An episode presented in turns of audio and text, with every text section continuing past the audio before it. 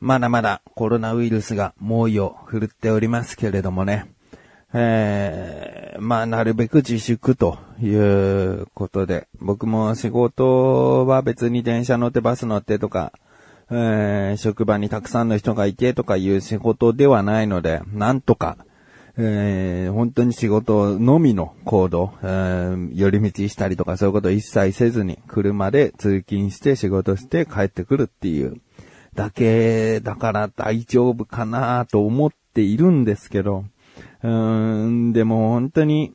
わからないね。えー、こういう事態というのがそもそも、こう、誰しもが経験してきたことではないから、うーんこういう状況ですって言われても、対応しきれない部分ってやっぱ出てきちゃうよね。どうしても僕の仕事はこういう仕事なんだ。私の仕事はこういうことだから休むわけにはいかないんだっていうことになっちゃうもんね。仕事だけじゃなくてもね、うん、例えば若者とかもさ、土日は自粛だから金曜日遊ぶんですとかさ、そういう考えだったりさ、隣町でコロナウイルスの症状が出た人いたってよって言った時に、第一声が、でもそっち行かないからねって言ったんですよね。いや、そういうことじゃないよね。うーん、そっちの方行かないからじゃなくて、もう、こんな身近に来てるよっていうことを受け入れなきゃいけないというか、うんそういうところですよね。例えばツイッターとかで、まあ僕は全然面識ない人とかでね、うんある程度有名な人のツイッターとかでさ、あの、コロナコロナ言ってるけども、みたいな、インフルの方が、はるかに死亡率が高いから、全然大丈夫だぜ、みたいな、外出ようぜ、みたいな ことをあえて言ってる人何なのって思うよね。外出ようぜって促してるのもどうかと思うけど、そもそも、だから大丈夫だぜって言ってるのもダメなんだよね。ダメっていうか、言う必要がないよね。うん、まあ、僕は仕事で外出してますっていうのは、うん、もう最低限、こう感染させない、感染されないっていう意識を持っての通勤。だから、うん、意識が全然違うと思ってて、うん、関係ないぜ、俺は外行くぜって、遊びに行くぜ、みたいなことをいちいちつぶやく人は何なんだろうね。何が狙いかな？あ、そうなんだ。この人が言ってるから大丈夫か？考えすぎか？って思わせたいのかな？それ思わせる意味ないじゃん。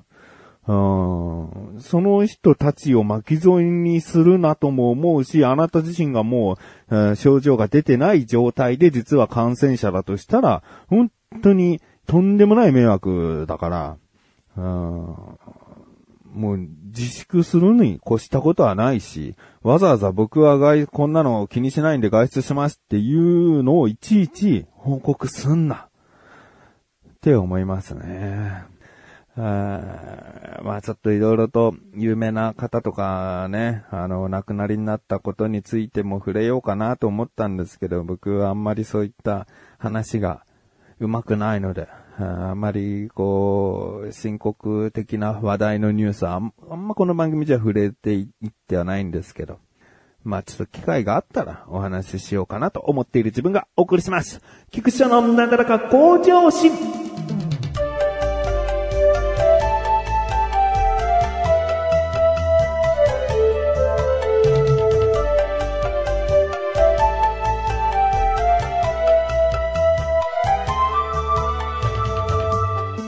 え話題はガラッと変えてですね、僕の趣味の一つとして、まあ趣味も少し超えた、えー、もうやるべきことの中にも入ってくるんだけど、料理。うん。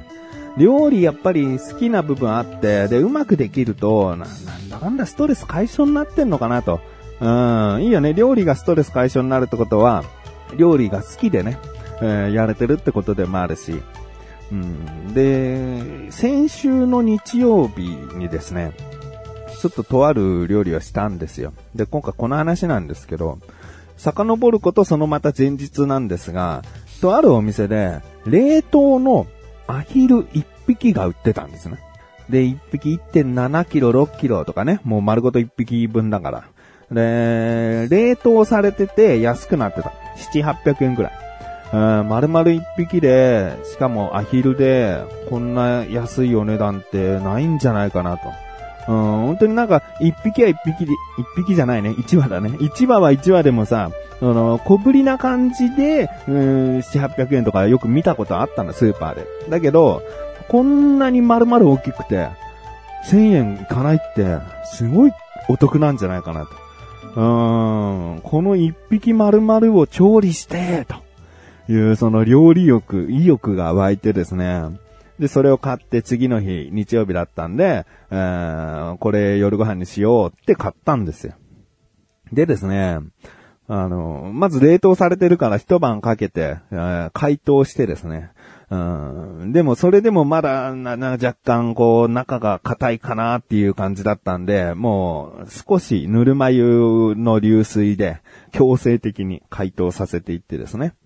もうほとんど周りはブヨブヨブヨブヨしてんだけどね。うん、中が若干まだあれかなと思って。で、あの、もう、あ、いい感じに解凍されてきたと思ってさ、この真空パックになってるビニール開けて、直接洗う意味でも、その、流水でこうジャーってしながら、まあ溶かしていきつつ洗いつつみたいな。そうするとさ、その中抜きされた、まあ内臓とか取り除かれてるからね、そこの部分が、こう、パカって開くようになったんですね。もう解凍、ほぼ解凍されてきてるから。で、その中手入れてさ、こう、なんか少しでも、えー、綺麗にしようと思ってさ、ちょっとこう、水で洗ってたんだよね。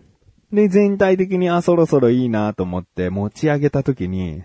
まあ、七面鳥とアヒルとかだとさ、やっぱり違うんだろうな。うーん、皮の厚さとかさ、なんか、北京ダックにしてもいいですよみたいなの書いてあったもん、パッケージに。うん。で、それを僕はどう調理するかっていうと、最初はもう丸々圧力鍋に突っ込んで、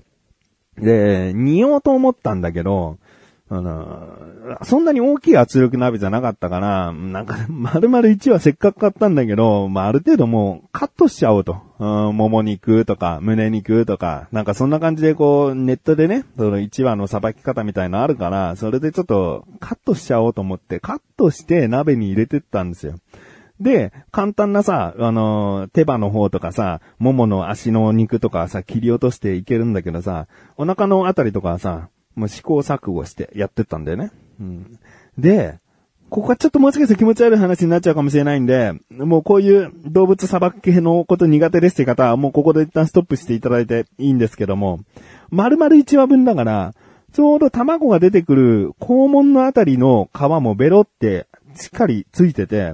で、よくよく見たら、もうその穴だったなっていう、皮があって穴だなっていう穴があったんですよ。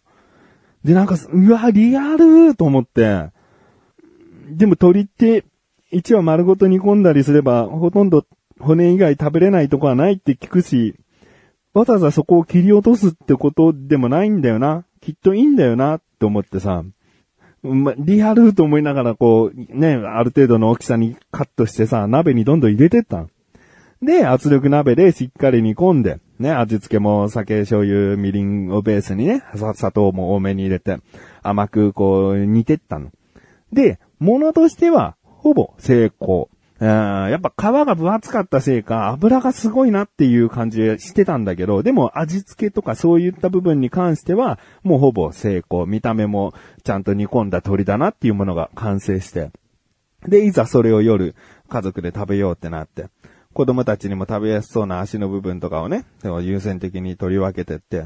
で、僕はどこ食べようかなと思って、ちょうど目に入ったのが先ほど言ったその、肛門の皮の部分があって。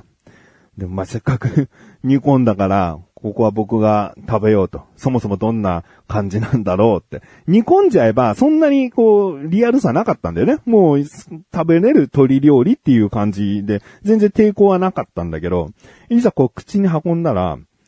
他の肉の部分はちゃんと煮込んだ鶏の味だったのに、そこの皮の部分だけどうも、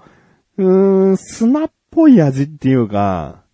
うん、決して臭みとかそういうことじゃないんだよね。砂みたいな、なんか、普通のに甘く煮込んだ鶏の風味じゃないのよ。味はそうなんだけど、香りがなんか気持ち悪くなってきちゃって、その砂っぽい感じが。いやー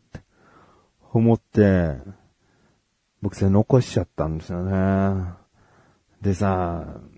わかんない。美味しく、結局美味しくできなかったのかもしれない。子供たちは取り分けたものを一生懸命食べてくれた。うん。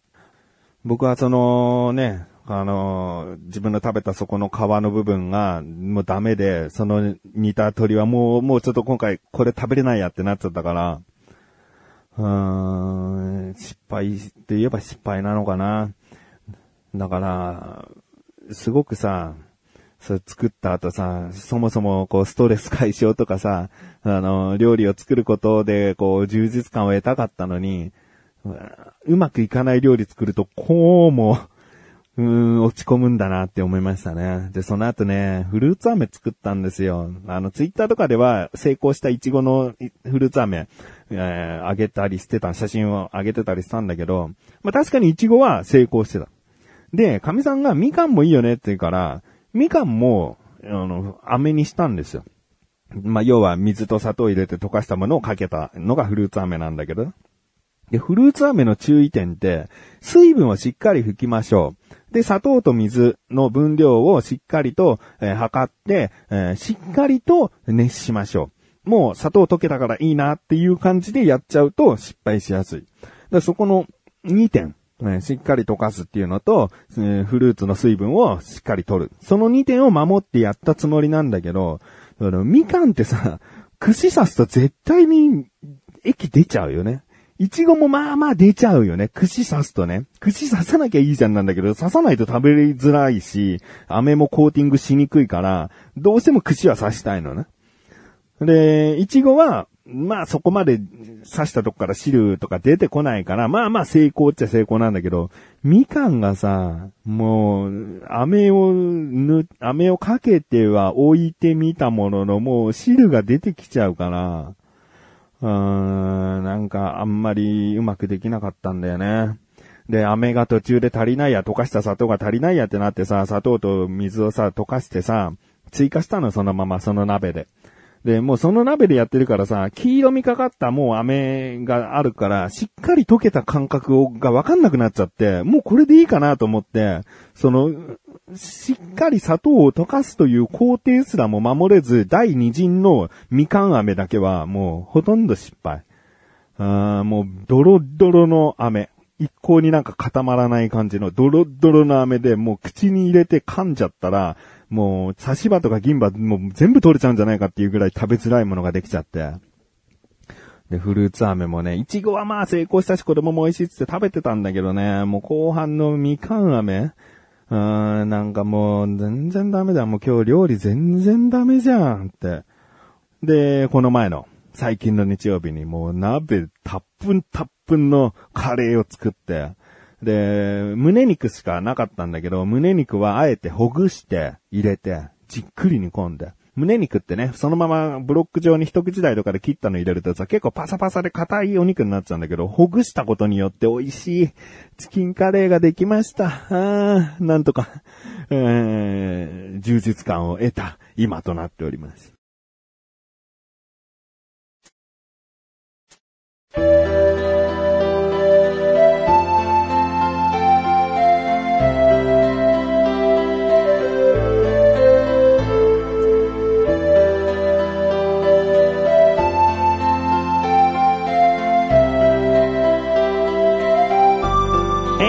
です。そしてすぐお知らせです。このなだらかこちらちが配信されたと同時に更新されました、小高木口の小高ルチャー聞いてみてください。今回はですね、小高祐介からもコロナウイルスの話題触れております。うん、これはもうもう、避けられないというかね、避けたくないっていうのもあるしね、避けるっていうのはさ、なんか逃げてる感じもするし、